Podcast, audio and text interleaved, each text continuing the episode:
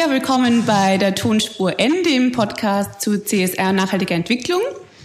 Wir haben heute die dritte Folge am Start und ähm, beschäftigen uns heute mit dem Thema Nachhaltigkeitsberichte oder auch CSR-Berichte. Und ähm, am Anfang wollen wir aber jetzt nochmal auf unsere letzten drei ähm, Podcasts eingehen und ähm, Roman Mesicek, ähm, ja, wir haben einiges an Feedback bekommen zu den letzten ähm, Sendungen. Du möchtest da noch was anschließen? Danke, Annemarie. äh, ja, wir reden uns normal aber nicht mit Vor- und Nachnamen Nein. an. Nein. ähm, ja, äh, herzlich willkommen auch von meiner Seite zur äh, dritten Folge, die wir heute aufnehmen. Äh, wir haben Feedback bekommen. Äh, ein interessantes äh, war, wofür steht das N? Ja, hat uns ein bisschen überrascht. Ja. ja es steht für Nachhaltigkeit, ja, aber vielleicht auch für neu, weil wir glauben, es gibt noch keinen Podcast zu dem Thema. Vielleicht auch für natürlich Weil wir so natürlich sind. hier rüberkommen. ja, und wofür es auch für euch stehen mag. Aber wir sind von Nachhaltigkeit nachhaltig ausgegangen, ausge, ausgegangen. Ja. Ähm, das ist bei uns angekommen. Ein paar äh, Themen waren, es halt so laut. Ja, wir haben das Studio jetzt umgebaut äh, und schauen mal, ob es diesmal besser wird. Äh, aber eine Frage, die doch viele beschäftigt hat: Ja, Podcast, wo kann ich denn sowas überhaupt hören?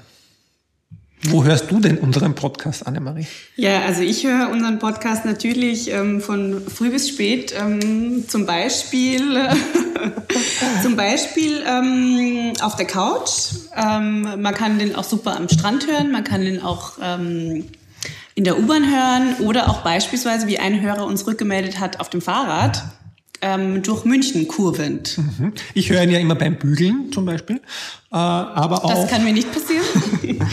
äh, beim Autofahren, das mache ich nicht so oft, aber oder beim Bahnfahren. Äh, also es gibt ganz viele Möglichkeiten äh, für alle da draußen Podcasts zu hören.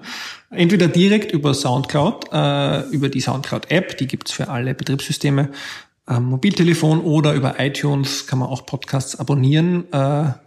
Tipps und Tricks geben wir dazu auch in unseren Twitter- und Facebook-Accounts. Also einfach mal dort reinschauen, da haben wir das auch erklärt für die äh, nicht so Tech-Afficionados. Genau, und wer uns ähm, noch auch ein direktes Feedback schreiben möchte, der wendet sich an podcast.tonspur-n.eu. Ja, ähm, eine, eine Sache noch, äh, die ich letztes Mal unterschlagen habe, wurde ich auch darauf hingewiesen von einer Hörerin, äh, nämlich ich habe angekündigt, meine Podcast-Vorbilder zu nennen und das unterschlagen, das sind zwei an der Zahl, die gar nichts mit Nachhaltigkeit zu tun haben. Äh, der eine ist Hipster und Hack, da geht es um Technologien, neue Technologien, äh, Startups aus der Tech-Szene, viele Apps, ja, in Berlin. Ähm, und der andere ist ein humoristischer Podcast, Gästeliste Geisterbahn. Den möchte ich jetzt gar nicht weiter vorstellen. Allen sehr ans Herz gelegt. Äh, da kann man sich sehr amüsieren. Genau, und ich bin gerade am Einhören bei Podcasts zu Female Entrepreneurship. Ähm, das können wir auch später in irgendwelchen Sendungen, die noch kommen, nochmal besprechen. Das werden wir machen. Ja? Bevor wir zum Thema äh, Nachhaltigkeitsberichte jetzt gleich kommen, äh, möchte ich sozusagen die Brücke schlagen vom letzten Mal, äh, wo wir über Definitionen, Nachhaltigkeit, CSR gesprochen haben, zu diesem Mal. Äh, und eigentlich nur mit einem kleinen Buchtipp, den ich auch immer in meiner äh, ersten äh, Vorlesung, die ich in Krems halte, Prinzipien der Nachhaltigkeit, äh, gebe, beziehungsweise dort ist es eine Pflichtlektüre, äh, das Buch Nachhaltigkeit äh, von Fred Lux aus dem Jahr 2002.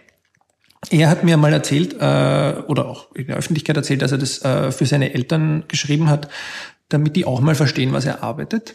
Äh, auch schon lange eben in diesem Themenbereich äh, tätig, der Fred Lux. Ähm, und es ist wirklich eine gute Einführung äh, in all die Themen, die uns im Nachhaltigkeitsbereich beschäftigen, auch sowohl auf der Mikroebene für Individuen als auch auf der volkswirtschaftlichen Ebene für Staaten und Nationen und es gibt ein bisschen einen Einblick über die Geschichte äh, der Nachhaltigkeitsbewegung. Also äh, als Nachtrag zur letzten Folge oder eigentlich auch als Pflichtlektüre für alle, die das hier hören auch, ja, äh, jedem wärmstens ans Herz gelegt. Oder auch als ähm, Weihnachtsgeschenke für Eltern, äh, deren Kinder auch in der Nachhaltigkeitsbranche arbeiten und die Ja, nie verstehen genau. äh, werden, was man eigentlich tut den ganzen Tag. Ja. Gut, und das führt uns gleich direkt zu einem anderen Nachhaltigkeitsthema, nämlich den Nachhaltigkeitsberichten. Das ähm, Nachhaltigkeitsberichte, ähm, ja, wer, wer sich ein bisschen damit beschäftigt, der ähm, hat sofort einen, einen Stapel an ähm, an ausgedruckten ähm, Berichten vor Augen, die sich so über, Jahre, über die Jahre angesammelt haben. Ähm, ich persönlich habe in den letzten fünf Jahren an circa 15 Nachhaltigkeitsberichten mitgearbeitet von äh, Unternehmen in Österreich. Und ähm, ja, grundsätzlich ähm, gibt es Nachhaltigkeitsberichte in Österreich seit ähm, Ende der 90er Jahre, aber da wird der Roman später noch was dazu sagen. Und, oder gleich. Oder gleich. ähm, aber ich, ich bin nicht ganz sicher, nämlich, ob das stimmt mit Ende der 90er Jahre. Sind das wirklich die ersten Berichte gewesen damals mit GAI? Schon, also ich glaube, es waren 99 mhm. oder so, waren, waren die ersten okay. Berichte. Ja. ja. Also ich meine. Wir sahen damals wahrscheinlich so die Transition von Umweltberichten zu Nachhaltigkeitsberichten. Also die ersten Pioniere, äh, Pionierunternehmen haben da begonnen, das Thema ein bisschen breiter zu fassen. Ja.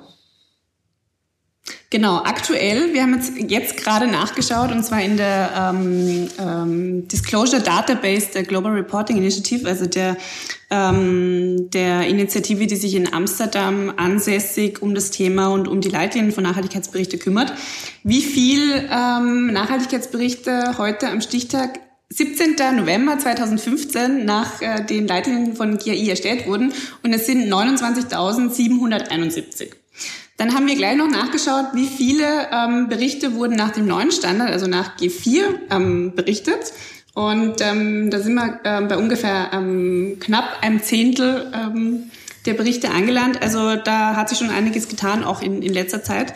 Ähm, grundsätzlich werden eben weltweit ähm, ca. 8000 Nachhaltigkeitsberichte weltweit veröffentlicht. Jährlich veröffentlicht. Jährlich veröffentlicht, genau. Also äh, in der EU immer noch am meisten. Und ähm, wenn man sich jetzt ähm, mal den deutschsprachigen Raum anschaut, ähm, dann ist es branchentechnisch, werden die meisten Nachhaltigkeitsberichte bei Finanzdienstleistern, bei Lebensmittelerzeugern und auch in der Energieversorgungsbranche veröffentlicht. Mhm. Genau. Darf ich nochmal äh, dich fragen, was, was wollen, wir müssen, glaube ich, G4 und GAI äh, erklären. Also wir haben es jetzt erwähnt, äh, ja. was, aber ich glaube, wir müssen es erklären an der Stelle. Wir müssen es erklären äh, an der Stelle, ja.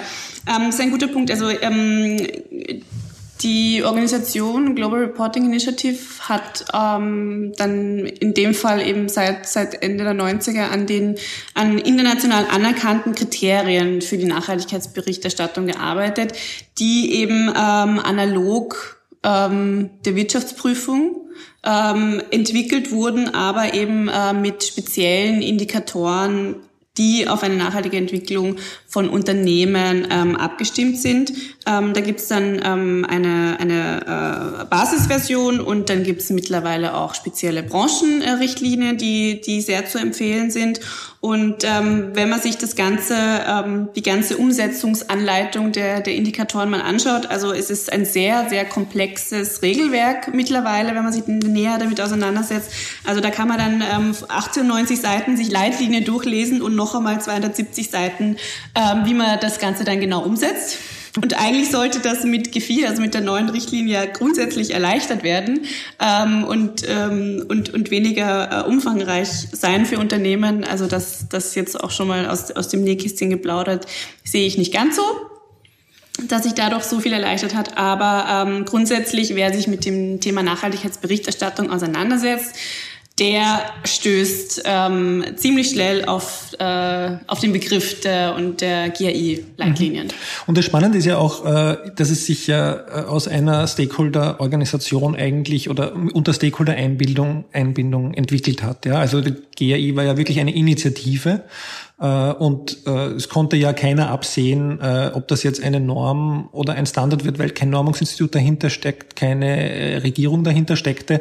Aber inzwischen über die Jahrzehnte ist es eben zum quasi Standard geworden, wird überall referenziert, sowohl von den United Nations beim Global Compact, von der Europäischen Union, bei der ISO 26000 der Norm für gesellschaftliche Verantwortung. Das heißt, hat sich über die Jahre äh, zu diesem Standard entwickelt und dann jetzt eben in den letzten Jahren diesen Übergang von 3 bzw. 3.1, also die hatten eine Nummerierung bei ihren Versionen der, der Leitlinien äh, hinentwickelt zu G4 jetzt kurz äh, genannt, äh, mit coolem Logo und allem, was dazugehört, äh, aber eben mit einer besonderen Neuerung, die da heißt, Wesentlichkeitsanalyse. Ja, jetzt müssen wir wieder erzählen, was ist Wesentlichkeit, ja? Oder wie kommt man jetzt zu einer Wesentlichkeitsanalyse, ja? Ja, die große Frage, die, die sich jedes Unternehmen stellt. Ja, genau. Also wir sind jetzt auch sprachlos. Was ist wesentlich? Ja. Wie komme ich Also äh, grundsätzlich ähm, sind, sind äh, wesentliche Themen für, für ein Unternehmen, die das äh, unmittelbar oder mittelbar betreffen. Ähm, also äh, es macht in dem Fall, um ein Beispiel zu nennen, ähm, äh, gerade bei Finanzinstituten zum Beispiel, also mit denen ich viel gearbeitet habe, ähm, ist nicht unbedingt das allerwesentlichste Thema über die Mülltrennung ähm, an den Standorten zu sprechen, sondern es geht um das Kerngeschäft. Genau. Was macht ein Unternehmen wirklich mit ja. seinem Geld und wie verdient es sein Geld? Genau. Und die, diese Herausforderung äh, ist, mag jetzt hier im Podcast oder für uns oder äh, auch wenn man da einen, einen ganz, ganz bodenständigen Zugang hat, äh, nicht so groß wirken, aber in Unternehmen äh, oder für Organisationen ist es schon äh, recht schwierig dann, weil ja gerade auch in diesem äh, CSR-Nachhaltigkeitsbereich doch eben auch sehr umfassend agiert wird, ja. Und dann enden halt eben oft auch die Obstkörbe oder die Gesundheitsprogramme äh, des äh, erdölproduzierenden Unternehmens oder fördernden Unternehmens äh, ganz groß in diesen Berichten und das sollte eben nicht sein, ja. Im Idealfall schreibt man eben oder macht man so eine Wesentlichkeitsanalyse nicht ganz alleine. Äh, man sollte mal im Unternehmen vielleicht äh, viele Personen, möglichst viele Personen einbinden, äh, Workshop-artig, aber man sollte insbesondere auch seine Anspruchsgruppen, sprich Stakeholder einbinden. Und das ist eben etwas, wir werden da vielleicht nochmal drauf eingehen, äh, etwas, was vielfach momentan noch versäumt wird bei G4-Berichten. Oder wie siehst du das? Ja, also definitiv, also Stakeholder-Einbindung ist, ist ein ganz wichtiger Punkt. Ähm, man eben kann durch, kann durch unterschiedliche ähm, Möglichkeiten passieren, also wirklich von Befragungen bis zu Diskussionsrunden, ähm, also auch Befragungen, sowohl kleine Samples, die qualitativ sind, also auch wirklich, dass einfach ähm, ja äh, viele, viele ähm, unterschiedliche Gruppen mit eingebunden äh, wurden. Und da ist also auch ein, ein schönes Beispiel, was, was ich mal erlebt habe, auch von einem ähm, Unternehmen, wo wirklich die Mitarbeiter in der Produktion eingebunden wurden. Und ähm, das Feedback überwältigend war, mit dem das Unternehmen überhaupt nicht gerechnet hat, weil da auch wirklich die Mitarbeiter die Chance gesehen haben, okay, jetzt können sie sich wirklich mal einbringen und ihre Meinung zu den Nachhaltigkeitsagenten vom Unternehmen, die natürlich in vielen Fällen ähm, in diesem Fall ähm, kritisch waren, auch ähm, anonym loszuwerden in dem Fall. Mhm. Also sowas kann, kann schon eine gute Chance sein für ein Unternehmen, einfach mal ähm, ja, indirekt gewisse Themen abzufragen, ähm, weil natürlich die Mitarbeiter die wichtigsten Botschafter sind für jedes Unternehmen mhm. und auch natürlich im Bereich Nachhaltigkeit. Das ist ganz spannend, weil das knüpft an daran, dass der Prozess zum Bericht äh, vielfach oft fast wichtiger ist oder in der Regel auch sehr wichtig zumindest ist äh, als der Bericht. Ja? Also ich glaube, viele Berichte entstehen dadurch, dass ich sag's mal sehr platt, der Chef sagt, ich möchte sowas auch äh, und gar nicht darüber nachdenkt, was das alles im Hintergrund für Zahlenmaterial, für Prozessänderungen, für Einbindung benötigt. Ähm, aber dieser Prozess gerade dann diese Durchdringung im Unternehmen mit dem Nachhaltigkeitsthema auch fördert, ja, und eben auch zu Partizipationsprozessen im Unternehmen vielleicht führt oder zur Identifikation der Mitarbeiterinnen und Mitarbeiter mit dem Thema. Äh, was viel wichtiger ist am Ende wahrscheinlich für das Unternehmen, wenn es sich auf den Weg in Richtung Nachhaltigkeit CSR begeben will, als das Produkt dann am Ende, was man gedruckt in Händen hält. Ja, also definitiv, also das würde ich auch immer unterschreiben. Also es ist der Prozess, der dahinter passiert. Und ähm, da wird natürlich auch viel aufgerüttelt, weil plötzlich auch Abteilungen miteinander arbeiten müssen, die davor nichts zu tun haben. Das ist immer ganz spannend, wenn die dann plötzlich an einem Tisch sitzen und die unterschiedlichen Interessen und da gewisse Dinge mal auch ausdiskutiert werden. Ähm, weil du angesprochen hast, warum das, warum das Unternehmen machen, also warum Unternehmen überhaupt Nachhaltigkeitsberichte schreiben. Sicher, wenn, wenn die Führungskraft ähm, äh, das, das ähm, einen Nachhaltigkeitsbericht ähm, haben will, vorweisen will, dann, dann hat das natürlich äh, mehrere Gründe. Also das eine, was ich jetzt auch einfach wirklich aus, aus meiner Erfahrung heraus sagen kann, was, warum Unternehmen auch an, an uns herangetreten sind, ähm, bei Rainbows ähm, Berichte zu schreiben, weil weil einerseits ähm, sicher das Interesse schon von Investoren, also das hat sich gerade auch eben im Bereich der Finanzdienstleister ähm, extrem gewandelt, dass es da also wirklich um, um nicht um blumiges Wording geht und eben Obstkörper, die übermittelt werden, sondern da geht es wirklich um knallharte Daten und Fakten, die vorgewiesen werden müssen und vor allen Dingen ähm, Kennzahlen. Und ähm, das ist auch ein Trend, was, was auch ähm, GAI ja in seiner neuesten Publikation über auch die Trends der Nachhaltigkeitsberichterstattung sagt, also dass diese faktenreichen ähm, Berichte ähm, eben ohne dieses blumige Wording ähm, verstärkt werden. Also das, das sehe ich definitiv auch so. Ähm, dann das andere, dass, dass sicher Nachhaltigkeitsbericht schon in gewisser Weise, indem Dinge verschriftlicht werden, ähm, auch ein Teil der Risikovorsorge sein von, kann von einem Unternehmen, gerade natürlich von Unternehmen, die jetzt in der Öffentlichkeit stehen oder ähm, die einfach gerade auch ähm, wie, wie im Food-Bereich einfach direkten Anknüpfungspunkt haben ähm, mit den Konsumentinnen. Und wenn da plötzlich irgendwelche ähm, Sachen in den Medien aufpoppen, ja, also wenn irgendwelche Konsumentenschutzorganisationen ähm, anfangen, gewisse Dinge anzukreiden, dann ist es für ein Unternehmen relativ einfach, dann Copy and Paste zu machen ähm, und da, zu sagen, hey, wir haben das in unserem Bericht festgeschrieben, ihr könnt es genau nachlesen, das und das sind die Indikatoren dahinter, also das, das ist ein ganz wichtiger Punkt. Ähm, und das andere ist natürlich, was, was auch jetzt noch immer verstärkt wird, dass, dass auch Auftraggeber, also dass auch Lieferanten nachhaltig Nachhaltigkeitsberichte ähm, liefern müssen, dass auch Produkte, und das, da kenne ich auch ein, ein Beispiel in, aus Österreich, dass das kurz vor der Auslistung stand, ähm, einfach weil es keinen Bericht hatte und keine Nachhaltigkeitskennzahlen vorweisen konnte und das dann auch der, der wirklich der Anstoß war, im Unternehmen so einen Prozess zu starten.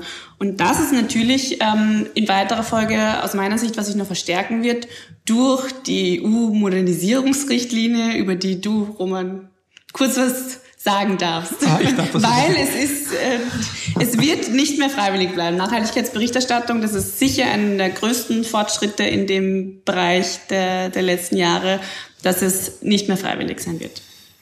Ja, ob ich das jetzt unbedingt als Fortschritt bezeichne, möchte ich jetzt noch mal ganz, äh, möchte ich jetzt noch mal so stehen lassen. Aber Tatsache ist, dass Unternehmen bei einer gewissen Größenordnung äh, in der Europäischen Union aufgrund der Modernisierungsrichtlinie ähm, über Nachhaltigkeit berichten müssen, über soziale und ökologische Auswirkungen ihrer Geschäftstätigkeit, glaube ich, heißt ganz korrekt in der deutschen Übersetzung berichten müssen.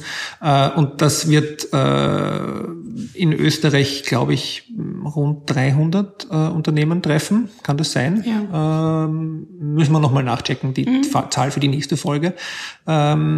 Ähm, wird das ungefähr so viele Unternehmen treffen und insbesondere eben auch alle Unternehmen der äh, im öffentlichen Interesse sind da äh, immer angesprochen und es sind insbesondere Finanzdienstleister dann in dem Fall auch noch dabei oder eben im Eigentum der öffentlichen Hand äh, stehende Unternehmen. Also das ist das eine. Das andere, was ich vielleicht noch äh, zu dem, was du vorher gesagt hast, anmerken möchte, ist, ähm, vielfach sehe ich dann schon auch den Nachhaltigkeitsbericht aber als ersten Einstieg in ein, sage ich, äh, auch äh, Profes ich möchte jetzt nicht sagen, doch professionelleres Rating äh, der Unternehmen, weil ja, Investoren und Investorinnen ja, fordern Nachhaltigkeitsberichte, aber ich glaube, der nächste Schritt von den Investoren ist dann, dass sie halt Kennzahlen und Zahlen fordern und nach ihren eigenen Systemen oft leider, ja, oder auch Ratingagenturen haben ihre eigenen Checklisten, schauen zwar den Nachhaltigkeitsbericht an, aber das Unternehmen muss dann trotzdem die, die, die Checklisten nochmal ausfüllen. Aber da hilft dann der Bericht auf jeden Fall, weil man hat ja schon mal alle Zahlen gesammelt. Also ich glaube, dieses, das Sammeln der Zahlen darf man einfach nicht unterschätzen, ja, und den Umfang von G4, äh, und der ist einfach so enorm, dass man damit de facto überall durchkommt. Ja, also das ist äh, einfach eine gute Basis für alles, was man in dem äh, Bereich jemals belegen können können möchte. Ja? Genau, also in Österreich werden ja auch über, über 90 Prozent der Berichte ja auch nach, nach ähm, den Leitlinien der Global Reporting Initiative erstellt. Also wenn man damit sich beschäftigt, ist man schon mal gut dabei. Mhm. Und etwas anderes noch, also bei der Zielgruppe äh, auch in, im, Ausblick, im, im hinsichtlich des Ausblicks auf die nächste Folge, wo wir uns ja zwei Berichte im Detail anschauen, ähm, äh, möchte ich sagen, eine wichtige Zielgruppe sind schon auch immer wieder geworden die, die, die Konsumentinnen, Konsumenten bei, bei Dienstleistungsunternehmen vielleicht und Kundinnen und Kunden. Und da haben einige Unternehmen in den letzten Jahren wirklich sehr schöne Sachen auch gemacht, indem sie eben die sehr umfangreichen Berichte auch runterdestilliert haben in Magazine. Ja, also sozusagen nicht nur für die Investoren, sondern das Ganze, was sie da sich die Arbeit angetan haben, auch eben für Mitarbeiterinnen und Kundinnen und Kunden äh, zugänglich gemacht, in Magazinform, mit Zahlen gut aufbereitet, auch visuell gut aufbereitet. Ich glaube, die ersten, die das gemacht haben, und das hat mir damals wirklich sehr gut gefallen, deshalb möchte ich sagen, auch äh, war die EVN äh, sehr früh und es war wirklich ein sehr schönes Produkt. Ein ganz ausführlicher, dicker Brocken für die Investoren und dann ein Heft eingelegt, mhm. glaube ich, mit 36 Seiten äh, für sozusagen die, für alle anderen, die es interessiert. Mhm. Ja, also ganz spannend gemacht. Na, vor allem, was, was ich auch total wichtig finde oder was auch viele Unternehmen dann einfach nutzen, ähm, dass sie den, den Bericht halt einfach auch für das Recruiting verwenden. Also gerade auch wenn, wenn neue Mitarbeiter in, in oder neue, neue Mitarbeiter im Unternehmen sind und Mitarbeiterinnen, dass das einfach auch wirklich, ähm, wenn es ein guter Bericht ist, erklärt, was macht das Unternehmen eigentlich und ähm, wie geht es mit gewissen Themen um. Genau. Ja, ich glaube, dabei belassen wir mal unseren ersten Einblick in Nachhaltigkeitsberichte an der Stelle. Wir haben ja einen Ausblick, es gibt noch eine Folge zu dem Thema. Da widmen wir uns dann insbesondere zwei Berichten, neben noch ein paar allgemeinen Fakten. Und zwar? Und zwar schauen wir uns den Nachhaltigkeitsbericht von der Firma MAM an und den prämierten ähm, Bericht von der Telekom Austria Group. Ja, das wird spannend. Also alle Mitarbeiterinnen und Mitarbeiter von Telekom Austria und MAM schon mal den Termin fixieren äh, für das Anhören des Podcasts und alle anderen natürlich auch. Ja? Und äh, wer seinen Bericht auch noch ähm, angeschaut haben möchte, in Zukunft kann uns natürlich auch gerne ein, ein Mail schreiben. Ein Mail schreiben. Super. Ja. Gut, ähm, ja, wir sind diesmal strukturierter, das merkt man vielleicht, weil es kommt nämlich unser nächster Punkt. Äh, in diesem Podcast nämlich Empfehlungen. Ja. ja die habe ich diesmal reinreklamiert, weil mir das so wichtig war. Äh, es ist nämlich heute erschienen oder gestern äh, vom Wirtschaftsforschungsinstitut äh, vom österreichischen ein Policy Brief für die Klimakonferenz von Stefan Schleicher, den ich sehr schätze. Ähm, und da die Klimakonferenz ja in knapp 14 Tagen beginnt, mhm. äh, Ende November, Anfang Dezember, äh, möchte ich das allen ans Herz legen, die sich ein bisschen einlesen möchten, was denn da passieren wird. Äh, in sehr kompakter Form haben Stefan Schleicher und Angela Köppel äh, dargestellt, was bisher passiert ist, also sozusagen äh, Kyoto-Protokoll, wie es ausgelaufen ist, was in Kopenhagen passiert ist, äh, aber dann auch eben, was schon verhandelt wurde, was vielleicht kommen wird in Paris und welche Herausforderungen wir auch haben, um das Zwei-Grad-Ziel zu erreichen. Ganz kompakt, glaube ich, auf ungefähr 18 Seiten, sehr lesenswert, auch für alle, die sich jetzt nicht nach Paris auf den Weg machen. Einfach ein guter Überblick über das Thema. Ja? Ja, wunderbar. Und eine Veranstaltungsankündigung haben wir auch noch. Genau, ähm, und zwar äh, findet am 1.12.2015 ähm, eine Veranstaltung statt äh, unter dem Stichwort CSR-Lüge, und zwar im Novomatic-Forum. Und ähm, da sind wir auch schon schon sehr gespannt, ähm, um herauszufinden, ähm, was die, was eine Studienautorin, die eben eine ähm, eine Analyse gemacht hat von ähm, rund um das Thema CSR und ähm, ob das Ganze denn eigentlich was bringt für Unternehmen ähm, und ob das Ganze eine Lüge ist oder nicht. Und ähm, wir werden bei der Veranstaltung voraussichtlich teilnehmen und äh, uns dann auch noch drüber unterhalten, ob das wirklich was bringt für Unternehmen. Ja, oder wenn wir nicht teilnehmen, lassen wir uns informieren, was gesagt wurde. Ja, die, diese, dieser, Magaz dieser Magazinartikel ist im Industriemagazin unter, eben unter dem Namen äh, CSR-Lüge erschienen. Da nie wird Bezug genommen auf eine Studie. Äh, und inzwischen gibt es zwei Repliken äh, im Internet, die man auch googeln kann, wenn man CSR-Lüge googelt. Äh, alles sehr lesenswert, was da passiert ist. Äh, und insbesondere schon spannend, was jetzt die Studienautorin persönlich auch äh, in Wien dazu sagen wird. Am 1.12. Äh, auf der Seite von Respekt, www.respekt.at, die Mitveranstalter sind, findet man alle Informationen dazu. Ja? Ja, wir freuen uns sehr. Ja, wir und, uns auch. und sagen vielen Dank fürs Zuhören und bis zur nächsten Folge. Ja, bis zur nächsten Folge. Schreibt uns, schreiben Sie uns Ihr Feedback. Wir freuen uns drauf und werden es auch äh, so gut wir können beantworten und einbauen. Genau. Tschüss. Tschüss.